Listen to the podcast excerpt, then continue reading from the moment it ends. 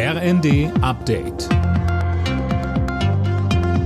Stündlich neu. Auf den Punkt informiert.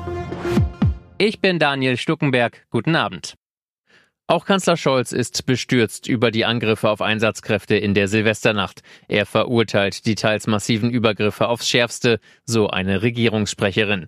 Unterdessen fordert Berlins regierende Bürgermeisterin Giffey ein bundeseinheitliches Vorgehen, was Konsequenzen angeht. Alena Tribold. Auch wenn vor allem Berlin betroffen war, Giffey sagte, es kann keine Insellösung nur für die Hauptstadt geben.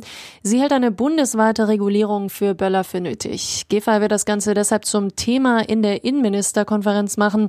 Sie betont, mögliche Verbote oder Einschränkungen müssen auch umsetzbar sein. Deshalb sollen sich auch Rettungs- und Sicherheitskräfte an Lösungen beteiligen, so Giffey. Die Bundesregierung will mit einem 750 Millionen Euro Programm gegen den Handwerkermangel vorgehen. In der Bild kündigte Bildungsministerin Stark-Watzinger an, Talente besser zu fördern und moderne Lernorte zu schaffen. Aktuell sind eine Viertelmillion Handwerkerstellen unbesetzt.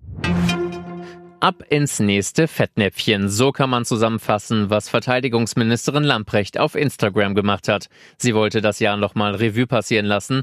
Sönke Röhling und jetzt sieht sie sich Spott und Häme ausgesetzt. Sie hat am Silvesterabend in Berlin auf offener Straße eine Jahresbilanz gezogen und übertönt vom Berliner Silvestergeböller bedankt sie sich dafür, dass sie wegen des Ukraine-Kriegs so tolle Gespräche hatte.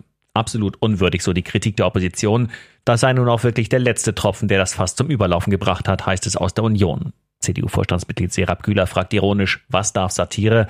Ein Twitter-User meint, jetzt hat Harpe Kerkeling es echt übertrieben. Kondome gibt es für junge Menschen in Frankreich von jetzt an kostenlos in den Apotheken. Alle unter 26-Jährigen können sie sich dort gratis abholen. Ziel, ein besserer Schutz vor sexuell übertragbaren Krankheiten. Alle Nachrichten auf rnd.de